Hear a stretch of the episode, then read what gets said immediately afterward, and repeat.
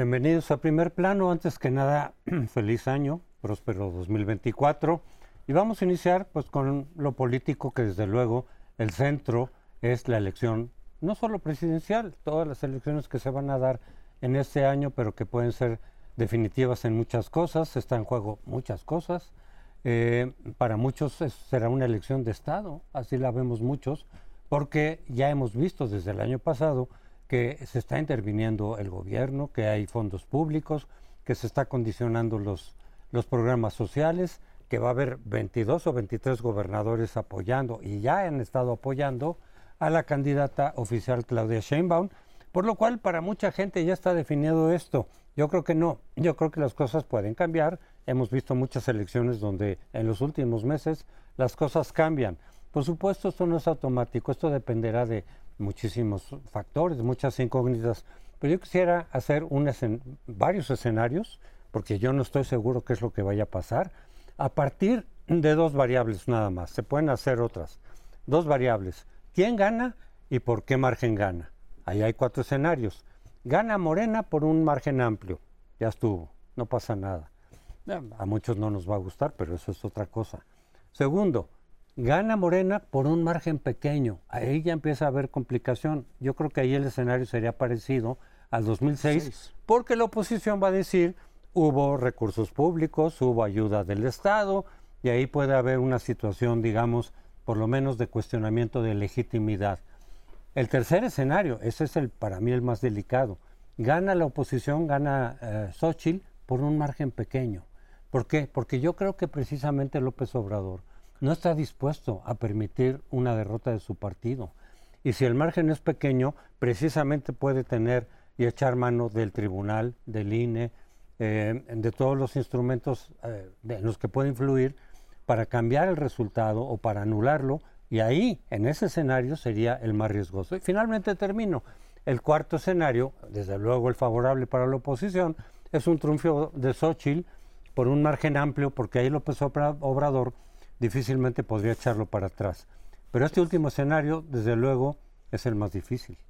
Yo creo que eh, arrancamos el año, por cierto, un próspero año a todas y a todos quienes nos ven con una certidumbre, es decir, la candidata oficial va con una amplia ventaja en todas las encuestas y hasta ahora ha logrado ubicarse en efectivamente en este lugar sólido. Sin embargo, a lo largo del año van a empezar a ocurrir cosas que pueden cambiar dramáticamente la propia competencia del Ejecutivo. Y pienso en los nueve entidades federativas donde va a haber procesos electorales. En prácticamente todas, Yucatán, la capital, Puebla, la distancia entre quien va arriba que varía, no todas las entidades está arriba Morena y el segundo es bastante más este, cerrada, por tanto puede ser que empieces a tener desde la capital hasta Yucatán procesos donde la propia lógica opositora según sea el caso, vaya cerrando esto que tienes en el plano nacional de manera tan amplia.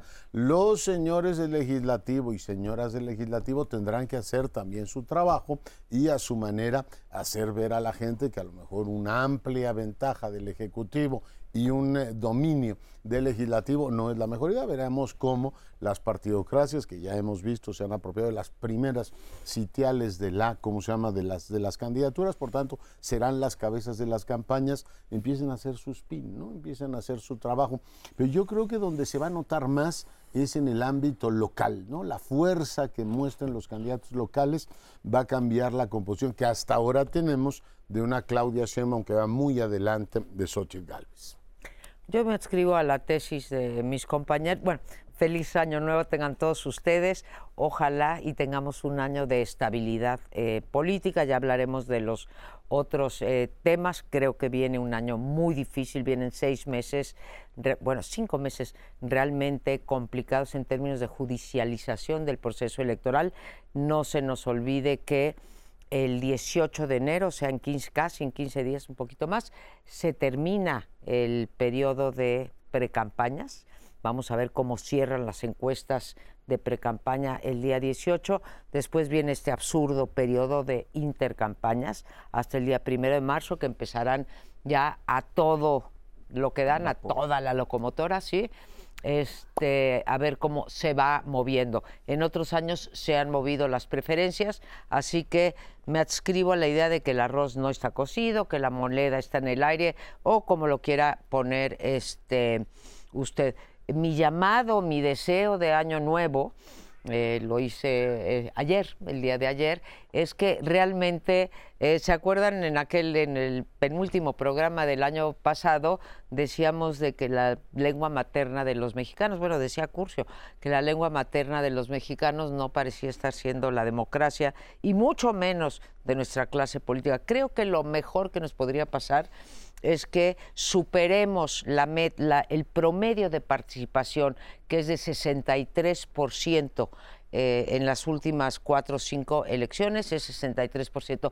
Ojalá lleguemos a aquella elección histórica de Cedillo, que fue cuando este, el problema de eh, Ayotzinapa, iba a decir, de Chiapas, eh, en donde llegó al 73%. Más, más. Vas al 76, ¿verdad? Bueno, por ahí, arriba del 75%.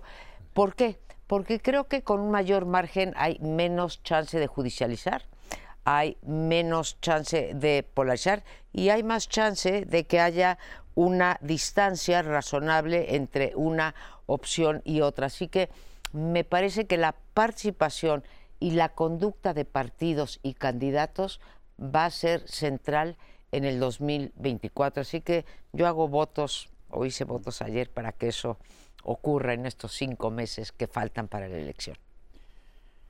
Bueno, yo creo que ya han ustedes planteado hipótesis. Yo quisiera irme a otro, a otro plano, al plano de la cultura política, que en alguna forma estuvimos tocando en los bloques anteriores. Pero seguimos viviendo una cultura política dominante de tipo presidencialista. Somos providencialista. El presidente es la resolución, es el factotum de la política en México. Y eso es algo que eh, parece difícil de derrotar. No digo que no sea posible. Eh, a estas alturas, no por las encuestas que se han ido viendo desde el fin del año pasado hasta hoy, sino por la tendencia a mimetizarse con la voluntad del señor presidente. Lo cual está también marcando un peligro que ya han notado muchos de un posible maximato. Es decir, la mimetización de, la, la, posible candidata presidencial de Claudia Sheinbaum con el presidente actual, que ha sido total, prácticamente 100% mimetizada con todas las tesis que el presidente tiene, yo creo que podría empezar a cambiar. Pero bueno, esa es una cuestión que vamos a ver primero si es electa. Entonces, a mí me parece de la mayor importancia, otra vez, que los otros dos poderes o órganos del Estado fundamentales, el legislativo y el jurisdiccional, mantengan una pluralidad aceptable una pluralidad que equilibre, que balancee, que ponga el dedo sobre los intentos de eh, control completo, absoluto, en manos del presidente. Y el Congreso es, es algo fundamental. Sin el Congreso no se podrán hacer cambios constitucionales.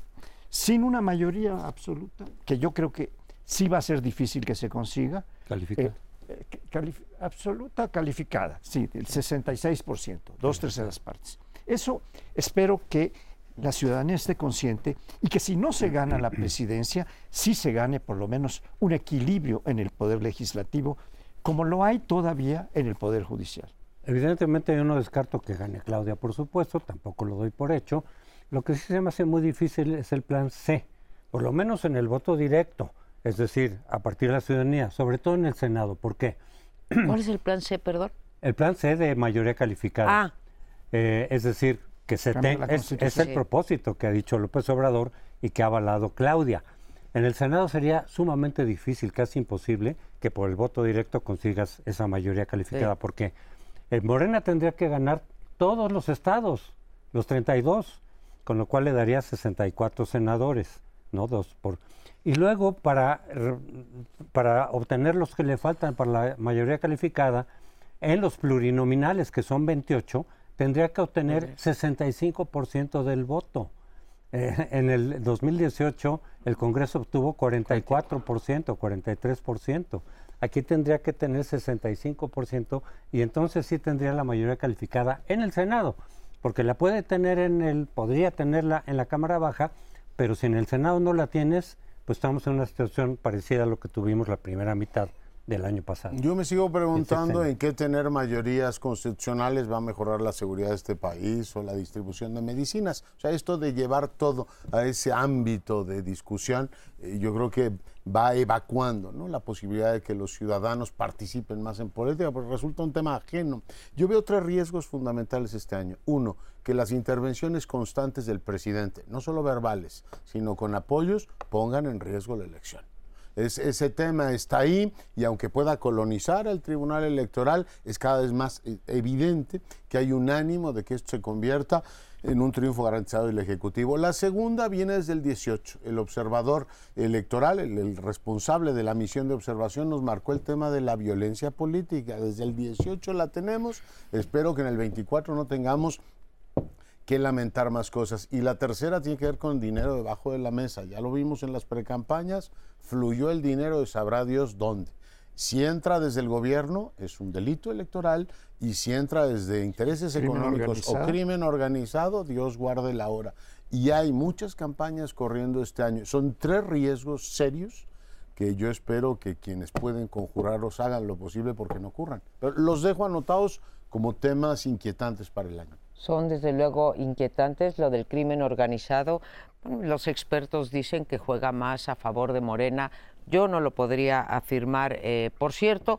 Lo que sí podemos afirmar, por cierto, es que el crimen organizado va o está jugando un papel importante en las elecciones, ya sea disuadiendo la participación, ya sea disuadiendo a los propios candidatos, como vimos en el 2021 y como se denunció ante la Organización de los Estados Americanos, así que sí es muy importante ese riesgo que mencionas.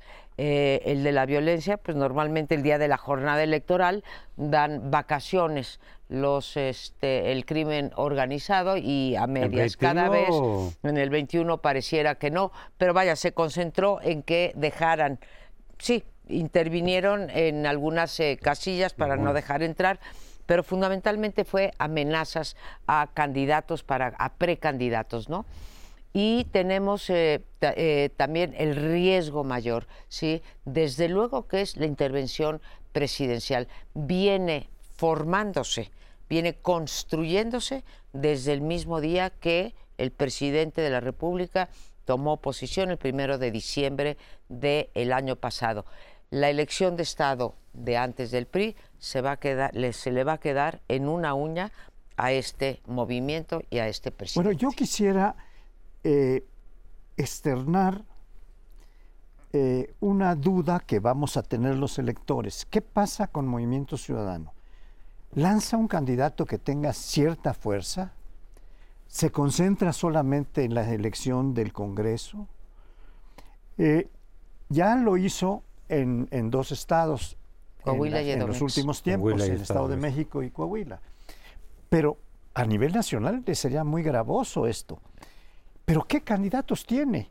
Álvarez Maínez, pues es un buen tipo, pero no lo conoce nadie, no sabe nadie qué es, no tiene ninguna personalidad política que haya sido puesta en el escenario y tenga impacto. Y así habría otros que, sería largo mencionar. ¿Qué pasa con Movimiento Ciudadano? Aparentemente ya casi se vincula plenamente, sobre todo con este, la, la no contención en el Senado, eh, a, a, Morena. Pero sí, se va a seguir sí, vinculando. Yo creo que Movimiento Ciudadano sí va a tener candidato, ya veremos quién lo va a anunciar. No creo que vaya a conseguir muchos votos, como sí quizá hubiera conseguido Samuel muchos votos, pero en fin, de todas maneras eh, queda pendiente todo lo, lo que va a ir sucediendo, que puede modificar en un sentido o en otro la votación. Para mí, hoy por hoy, y debo decir que en otras elecciones como que sí tenía claro por dónde iban a ir las cosas a estas alturas, ahorita no. Eh, en fin, nos vamos al siguiente segmento. Ya veremos, lo que sí espero desde luego es que se mantenga la estabilidad, porque sí creo que va a estar en riesgo. Nos vamos al siguiente segmento.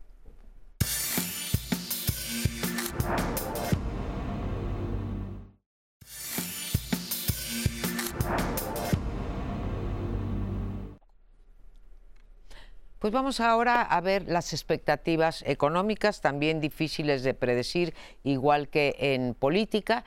Lo que sí sabemos es que el sexenio comenzó con una promesa de crecimiento del 6%, que rápidamente pasó al cierre del primer año, o menos, a los seis meses del primer año pasó a 4%, y ahora sabemos que aun cuando se cumplan las expectativas, todavía no sabemos a cuánto creció el 2023, pero se, aun cuando hubiese crecido a 3 puntos, que dicen la mayor parte de las, los bancos, las calificadoras, etcétera, habremos crecido menos del 1% en todo el sexenio y habrá bajado, que es lo peor, el PIB per cápita habrá disminuido en todo el sexenio de López Obrador. Así que esa promesa pues ya no se va a poder cumplir en el 2024, no lo digo con orgullo, al contrario, me hubiera gustado que a todos nos hubiese ido mejor y que hubiéramos crecido al 4 o al 6% incluso. No es el caso.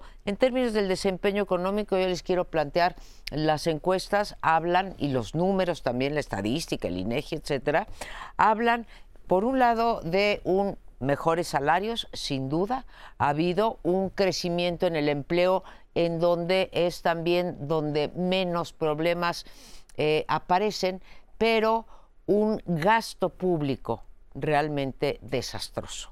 Un gasto público desastroso en lo social, no porque los cuatro que estemos aquí no queramos que se otorgue pues más ingresos a los que menos tienen a través de programas sociales. Desde mi punto de vista otro tipo de programas sociales no solamente aquellos que te van ayudando a terminar la quincena, sino que te dan oportunidades, sino también por el destino de la cantidad de recursos públicos que se gastaron en lo que yo denominaría fueron los caprichos del presidente sin un análisis del costo-beneficio, no nada más económico como han criticado, tampoco el social. Y me refiero, en efecto, a una refinería que no refina, a un tren Maya que no sabemos qué destino tenga y a un, este, a un aeropuerto que no fue alternativa, más todo lo demás. Creo que ha sido bastante desastroso en términos económicos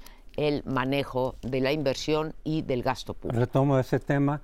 Hay muchos obradoristas que dicen, no, eh, estas obras basta con que se hayan cumplido y efectivamente muchas encuestas reflejan que la gente celebra y ve bien el que se hayan cumplido. Digo, falta el tren Mayo, algunas cosas y demás, pero dicen estos defensores de estas obras, no, los resultados no se van a ver luego, luego, ah. son de mediano y largo plazo, dicen ellos. El AIFA eventualmente sí va a lograr este, compensar, digamos, el desastre que, que se encuentra actualmente en el aeropuerto de la Ciudad de México. El tren Maya dicen, no va a ser rentable, pero no era el propósito. Eh, es una inversión del, del gobierno para detonar la zona en términos turísticos, hoteles, empleo, pero eso también va a tardar, dicen, no, no lo vamos a ver luego luego. Y lo de la refinería, pues ya la, pues sí, ya también la inauguraron, pero todavía no, no responde. Hay quienes dicen que va a dar una gran cantidad de capital al gobierno, ya cuando empiece a refinar eh, pero tengo la impresión de que efectivamente se va a tardar mucho en ver si servían o no, y a lo mejor son los historiadores del futuro los que nos van a decir si sirvieron o no, y si cumplieron sus propósitos, porque por lo pronto no parece que vayan a, a ser redituables. Bueno, yo tengo un interrogante para este año como lo he tenido para los anteriores. Normalmente se da muy poca importancia a que la mayor parte de los trabajadores están en la economía informal. No tienen prestaciones, no tienen seguridad social, no tienen, eh, bueno, ninguna de las prestaciones que cualquier trabajador debiera tener con su derecho al trabajo. Todo lo que implica esto está poniéndonos en una duda enorme. Cada día dependemos más de las remesas que vienen del extranjero. Eh, cada vez menos del petróleo y espero que sigamos en esa ruta porque realmente la contaminación que produce el, vehículo de, autocombustión, de combustión interna, pues es, es gravísima. Los gases de efecto invernadero que se están lanzando, sobre todo por los automóviles, es, es, es pavoroso. México está llegando muy atrás de lo que se comprometió a llegar en, con- en retención de este tipo de, de motores eh, en, el Pacto de París, en el Acuerdo eh, de París. Y en otras cosas, creo que la economía no está siendo encaminada hacia donde el futuro global está viendo que hay que encaminar. Y la educación me preocupa muchísimo porque aunque no tiene que ver directamente con la economía, no hay economía que haya salido adelante, eso lo podemos ver clarísimamente en Asia y en algunos otros países de otros continentes, que no haya puesto muchos recursos en la investigación, en la docencia, y eso no se está viendo que viene. Le están recortando cada vez más eh, recursos económicos a la salud, al- a, bueno, a, a to- a los estados, a los poderes, a los órganos autónomos, a todos, para hacer las cosas que el presidente está prescribiendo. Yo, yo creo que economía el sexenio termina bien. Eh, a, a la inversa de la política que empezó mejor que como termina, o sea, un presidente que incluía y hablaba de la unidad nacional y termina con un presidente que di- divide y claramente se convierte en el jefe del partido oficial, en el jefe de así de las facultades constitucionales y metaconstitucionales. En economía dio marcha atrás en muchos de sus postulados. Dejó estacionada su ley energética, eléctrica, perdón, y permitió que avanzaran acuerdos con los Estados Unidos, optó por el Telecán, o por en este caso por el TEMEC, respetó al Banco Central, eh, no se metió demasiado con el INEGI, tuvo cuentas más o menos equilibradas hasta el último año, es decir, hizo todo aquello que un presidente sensato debe hacer y él lo hizo motu propio, porque si hubiera querido hubiera podido tener los presupuestos deficitarios desde el primer año. Optó este último, este año que está arrancando, por echar los gatos a retroceder, decía, a ver, denme dos billones más, empezó invocando a Ortiz Mena y va a terminar como López Portillo, es decir, gastando lo que no tiene, diciendo la próxima generación va a tener que pagar todo eso. Pero termina bien el sexenio, estamos creciendo al 3.5 para cerrar el año, cuando arrancamos con un montón de decisiones, empezando por el aeropuerto y terminando por la que ustedes quieran, con un crecimiento muy bajo, ¿no? Por tanto, ahí tiene buenos números, en el global la economía creció 1% en todo su sexenio, cada año. Es en- que los sexenios anteriores le parecía que dos era una Era- miseria. ah, entonces, Por ¿cómo eso, terminamos crece- bien? Pues estamos creciendo al 3.5. El último año. Ah, el- bueno. puede el invocar- último El año. 23. Estamos hablando de esto Sí, y este último, no, no en el balance. Y la- las encuestas dicen, la gente, una buena parte de la aprobación del Dice. presidente hoy Es por lo es por el funcionamiento de la economía. Sí. Pues la gente en seguridad y en todo lo demás dice, no estamos mejor. En economía sí nota una mejoría por el salario y las transferencias gubernamentales. ¿Qué no ha logrado? Pues que Pemex sea el motor del desarrollo. Pues es un agujero sin fondo. Tampoco ha logrado que la educación funcione. Ahí están los resultados de PISA y no ha logrado que no importemos petrolíferos. Este año nos vamos a ver, va- vamos a haber gastado 50 mil millones de dólares en En importar gasolina. petróleo. Todo eso no se ha logrado. A ver, yo reconozco lo que lo que había dicho yo de salarios, empleo, etcétera.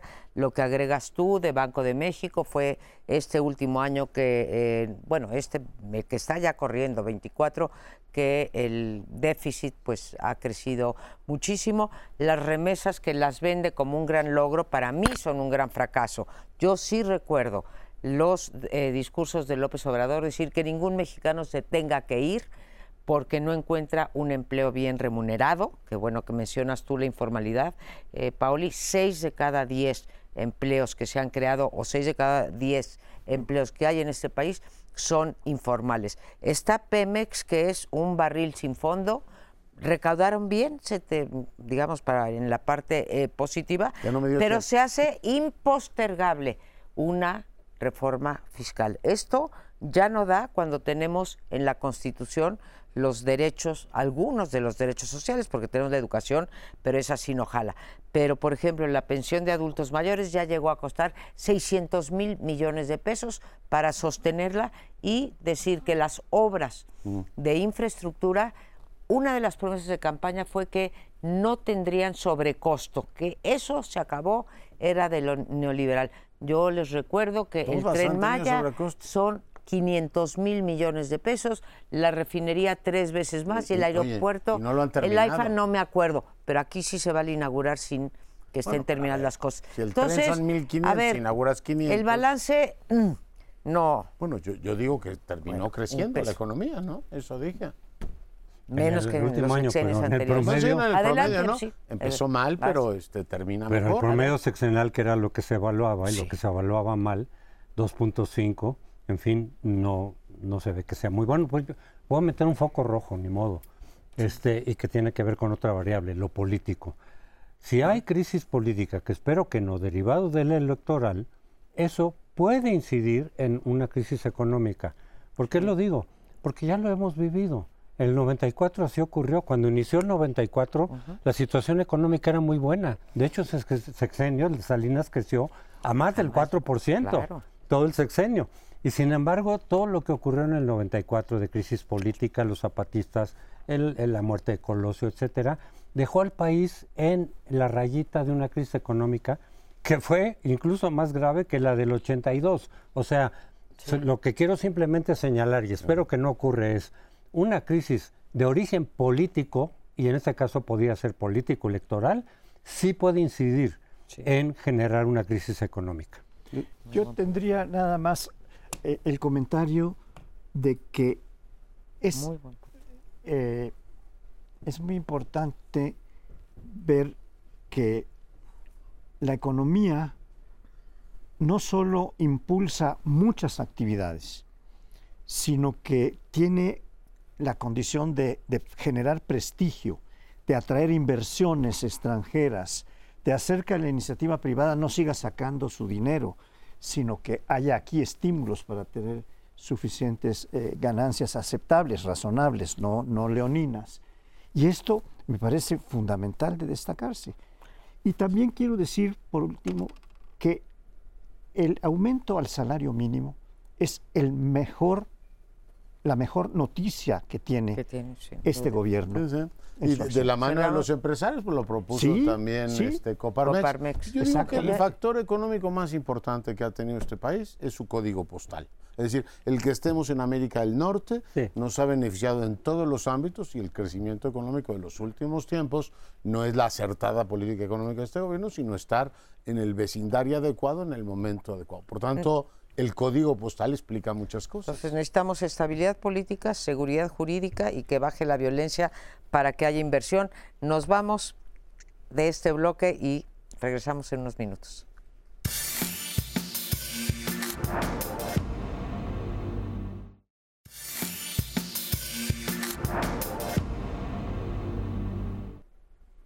Vamos a, empe- a empezar por las preocupaciones sociales. La mayor parte de los mexicanos, según las encuestas, consideran que el problema fundamental de nuestro país en las últimas encuestas es la inseguridad.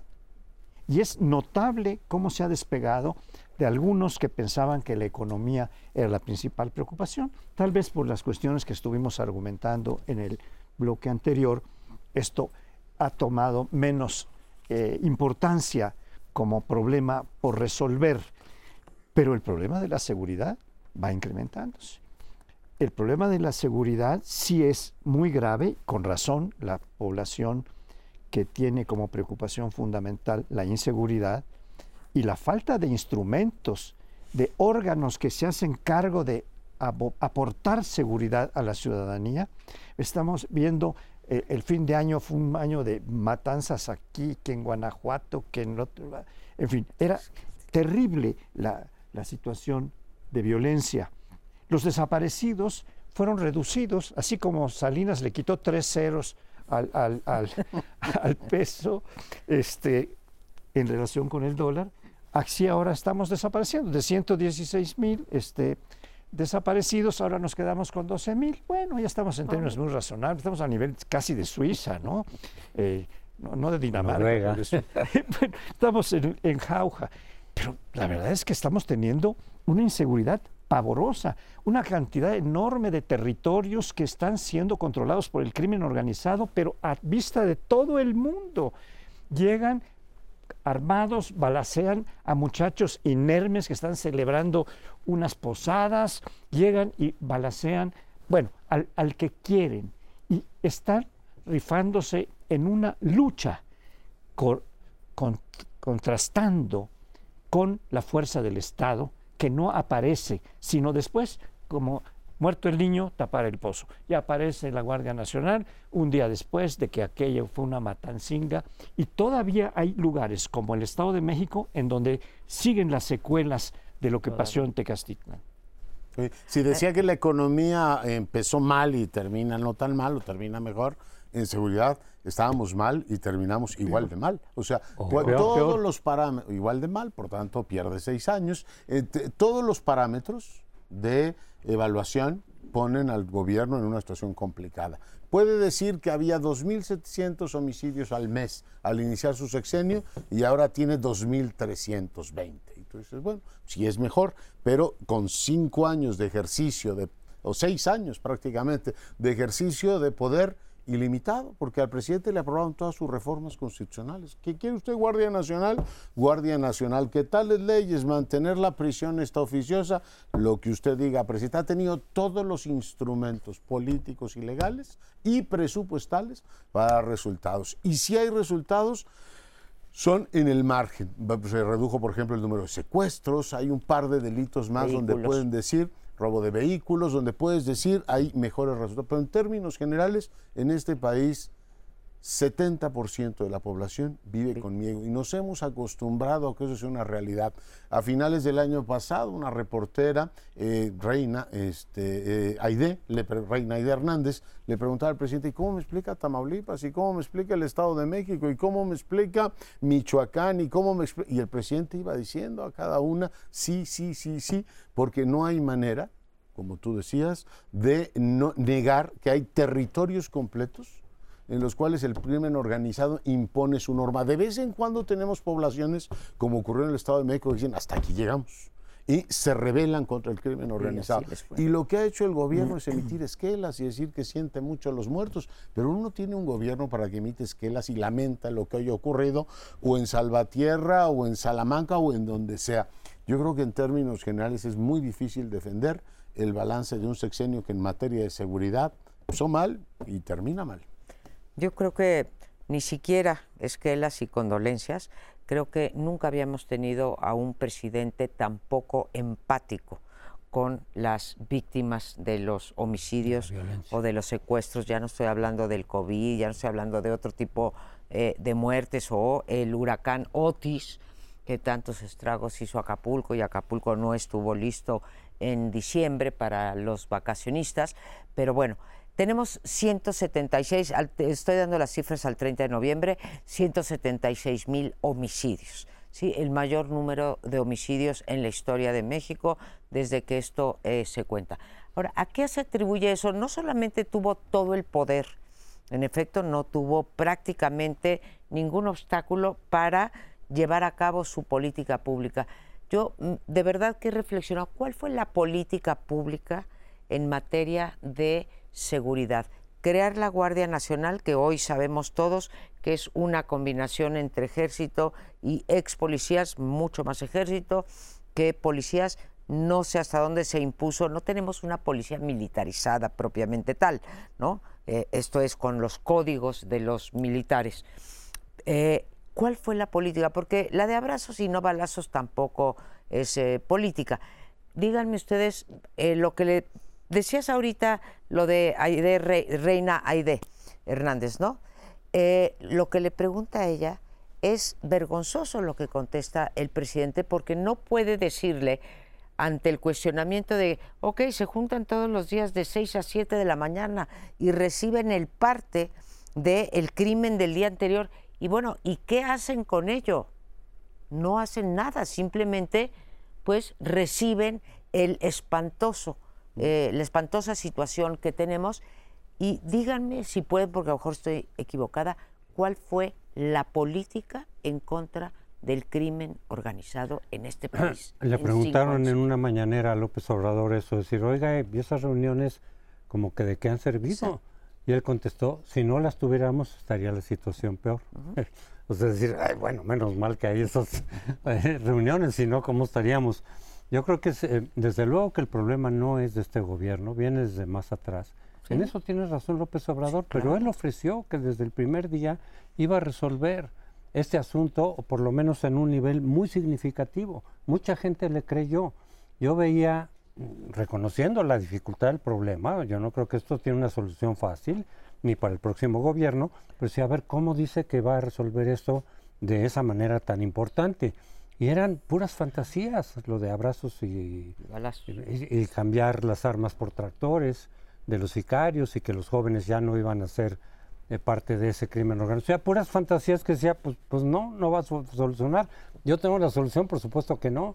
Muchos expertos te dicen algunas cosas, pero es un problema que sí creo que se está saliendo del control ya del Estado mexicano. No en este gobierno, repito, viene desde atrás eh, pero desde luego que las eh, soluciones de López Obrador no resultaron. Yo creo que es uno de los peores fracasos. Y claro, uno podría decir, bueno, el ejército, la Guardia Nacional, cuando matan gente, algunos que eh, López Obrador criminalizó diciendo es que fueron a comprar droga al cártel equivocado. Y luego resulta que no, que ni siquiera consumían droga. ¿no? Esas son explicaciones ya de que te las sacas de la manga. O, o la cuestión de Guanajuato, en fin. Eh, eh, em, yo creo que este es uno de los mayores fracasos de este gobierno y de eh, otros anteriores, pero sí se está viendo que se está saliendo de control, que sí vamos hacia un estado fallido. En algunas regiones ya lo somos, no todo el país, pero estamos caminando hacia eso. Pero se trata de gobiernos fallidos más que de un estado fallido. Hasta ahorita, hasta ahorita. Sí, bueno, es de lo que hay que especificar. Eh, hay estados en donde ya hay un dominio casi completo del, crimen organizado, Tamaulipas, Guerrero, el Estado de México parece. Eh, y hay dos fuerzas que están retando a las Fuerzas Armadas del Estado. Jalisco Nueva Generación, así nació, tirando helicópteros del ejército y diciendo, aquí estamos para enfrentar al ejército nacional. Y, ahora eh, la, familia eh, michoacana que está también retando constantemente. Y ahora está retando no solo a los habitantes de Michoacán, sino a los del Estado de México, donde tiene puesto no un pie, eh, los cuatro pies, digo, las cuatro patas las tiene puestas ahí, este, bestialmente. Eh, y esto es lo que nos está, sobre todo la parte colindante con Michoacán, han ido avanzando. Esto no es algo que se esté combatiendo. Lo, interesante de las encuestas en materia de inseguridad es que la gente, la misma que aprueba este gobierno y que ve muy bien mejoras en la economía, siente que inseguridad no hemos, tú lo decías al principio, mejorado, pero responsabilidad a los gobernadores de eso, fundamentalmente. El presidente está tratando de hacer su mejor esfuerzo y no es que no tenga claro la gente que esto viene de otros sexenios, también la informalidad viene de otros sexenios. Parece como si eso lo exculpara él. Ah, es que viene de otros sexenios todo viene de otros sexenios y el tema es que él debió haber dado una respuesta que la tuvo. Yo insisto en que tuvo todos los elementos para dar resultados y si en algunos temas los ha dado, en otros, como en seguridad, simplemente esto no ha ocurrido. Pero ha logrado que la responsabilidad no la pague su gobierno, sino que la paguen los gobernadores, que son incompetentes y que han jugado un papel absolutamente subsidiario en esta estrategia. Termino. Las encuestas indican que hoy los grupos, desde la percepción de la gente, los grupos criminales son más poderosos hoy que al inicio de sus sexenios o en gobiernos anteriores. Es que uno, uno se pregunta, ¿dónde estuvo la inteligencia? ¿Se invirtió? en inteligencia porque las cosas que nos, nos este, enteramos, como dijiste tú hace rato en un corte, pues vienen de Estados Unidos y vienen de la DEA y vienen de las revelaciones de los periódicos en el extranjero, no vienen de aquí. ¿Dónde está el armamento en donde los especialistas nos dicen que el armamento de los eh, pertenecientes al crimen organizado es mayor que el armamento de... Eh, del ejército y de la marina, ¿no? ¿Dónde estuvo la colaboración con Estados Unidos en materia de tráfico de armas y de decomiso? ¿Están las aduanas mexicanas para controlar eso? Entonces, pues no veo por ningún lado la política. Solo una cosa más, hay gente que dice, todo esto mientras está la violencia acá, ¿dónde está la Guardia Nacional que iba a ser mucho más eficaz? pues está administrando eh, aeropuertos, bancos, este, aduanas. Eh, está muy ocupada en otras Líneas aéreas, etcétera, etcétera. Nos vamos a un siguiente bloque. Eh, vamos a estar en un tema muy interesante. No nos...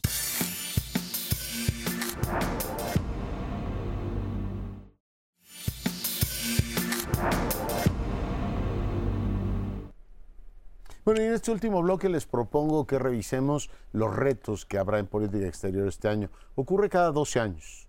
El calendario electoral norteamericano coincide con el mexicano y viene por relevo en la presidencia de ambas naciones. No va a ser un año fácil, ya vimos desde finales del año pasado las presiones que hay en materia de seguridad y en materia de inmigración ya no tendremos, como ocurrió en el 16, una gran presión sobre lo comercial y lo económico.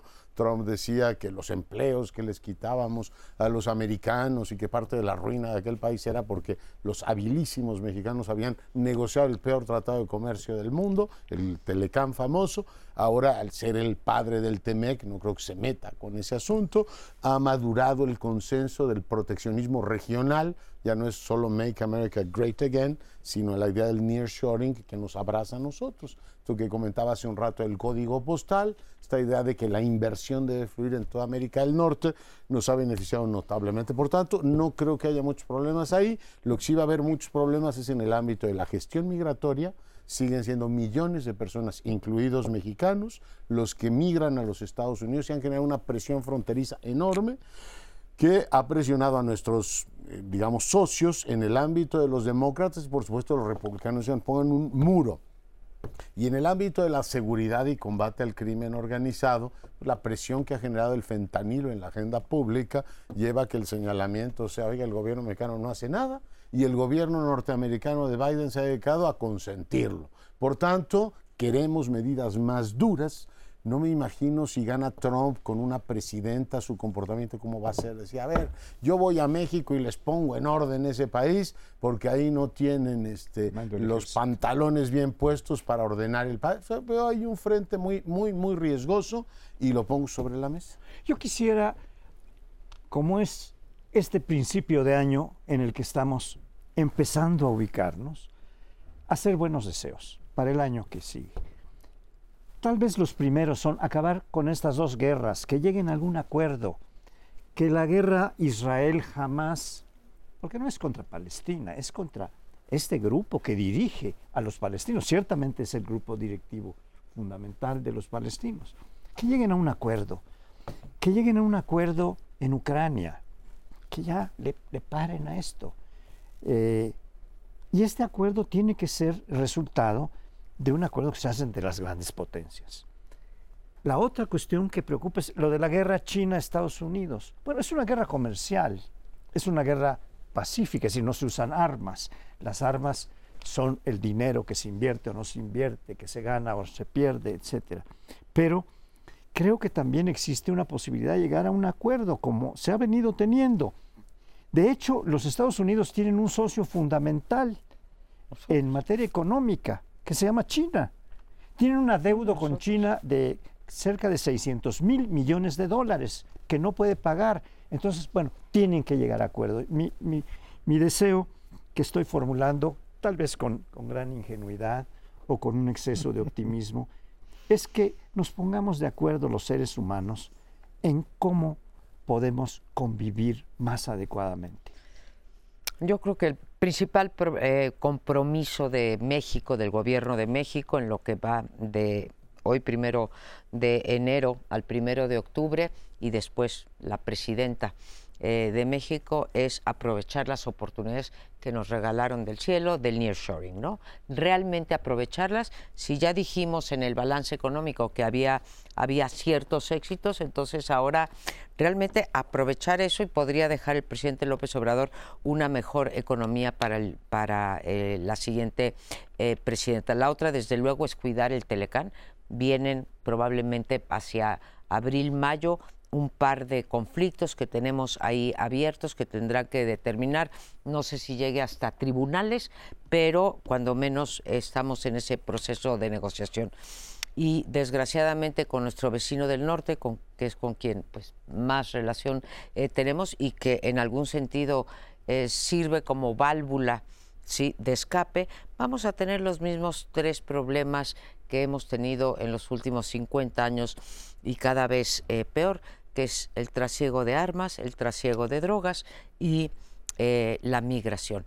En esos tres problemas Vamos a ver si alguna de las dos candidatas y sus equipos tienen alguna viso de solución distinto al que hemos visto que tampoco ha sido el problema migratorio, lo tratamos muy poco, pero tenemos una crisis marca llorarás en términos nosotros y el mundo entero, ¿no? En Europa están así, en Chile también con Boric están así, en fin. Esos son los cinco problemas que, veo, las dos oportunidades y los tres problemas. Sí, lo del nearshoring nos ha ayudado mucho, sin duda alguna, pero eh, se podría aprovechar mucho más. Casi todos los expertos dicen, sí, pero les toca una parte, otras partes se van quedando en el camino porque a, para muchos inversionistas les parece que no hay una certeza jurídica con lo que ha pasado desde lo del aeropuerto de Texcoco, pero en muchos otros casos también. Entonces, se, trataría de crear las condiciones para que venga más de, ese dinero y entonces sí el crecimiento pueda ser mayor a eso. Otra cosa, uno de los ofrecimientos que hizo López Obrador al inicio de su gobierno, desde la campaña, era las condiciones económicas de México van a ser ya tan buenas al final del sexenio que ningún mexicano va a tenerse que ir fuera del país. Pues eh, obviamente eso no ha ocurrido pero ahora pareciera que, es, que, lo, que lo podría celebrar López Obrador porque las remesas han crecido significativamente. Lo celebra. Pues mucha, la gente que se va de México a Estados Unidos y manda de regreso a sus familiares eh, las remesas eh, que han crecido, pues nos ayudan muchísimo en la economía. Entonces, pues más bien este sería cosa de celebrar desde esa perspectiva que muchos mexicanos se vayan para allá en lugar de que todos se queden aquí. Y para terminar, eh, de política exterior, yo sí quiero volver a insistir en que a mí me disgusta muchísimo la política en favor de los países bolivarianos, porque nos han costado, por un lado, pues arréglenselas como puedan más o menos en Acapulco y etcétera, y les doy para que para construyan su casa. Por otro lado, contratamos médicos que yo no siento que haya sido indispensable cubanos, y que es dinero que va directamente al gobierno cubano, regalar petróleo cubano como le hizo Chávez en, eh, eh, con Cuba. Y que lo está pagando ahora. en muchos sentidos. Eh, y condecorar al dictador cubano. Bueno, espero que cualquier, quien quiera que gane para el 2024 modifique esa parte de la política exterior. Conecto los dos porque están interrelacionados. La crisis migratoria nos está pegando, hay muchos mexicanos que van a los Estados Unidos y sí está generando una presión ahí para cerrar este, distintos puntos de acceso, pero buena parte de los que llegan vienen de esos paraísos socialistas. O sea, México no ayudó, esta administración no marcó ninguna diferencia en el deterioro político de la región. Tienes Venezuela, tienes Cuba, tienes Nicaragua, que son los que expulsan más, por supuesto hay, desde Honduras llega muchísima gente, pero el entorno del barrio no mejoró con el gobierno de López Obrador, al contrario, se dedicó a alentar a estos grupos, a estos gobiernos y a cambio de eso nos mandaban refugiados, lo cual ha complicado nuestra posición con Estados Unidos.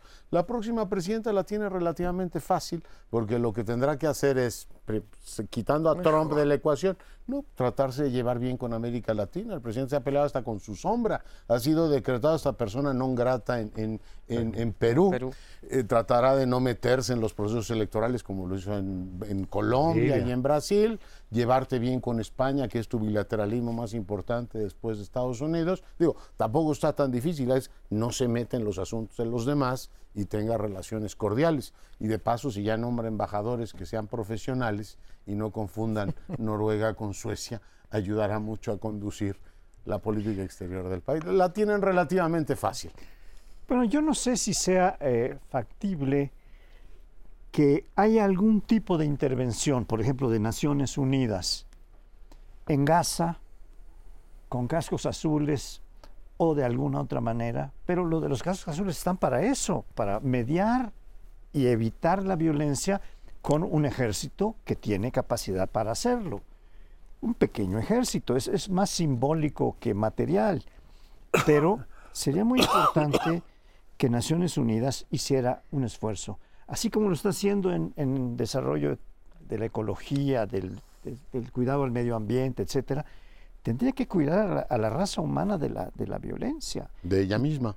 de ella misma. Pues van dos veces que paralizan a la ONU, Paoli. Pues eso es lo que digo. dos veces. Que Y- hay y, que y, y causa se nos solo, va. solo entran a petición de las partes. Y- Solo así. Y se nos va un este un tema, igual que saca lo de Ucrania, este bien, estoy de acuerdo contigo, la posición de México frente a Ucrania ha sido lamentable y la otra frente al cambio climático. Esa es otra en la que México se ha quedado absolutamente rezagado y quizá la próxima presidenta lo tenga fácil porque cualquier cosa que hagamos será mejor. El presidente no fue a ninguna COP.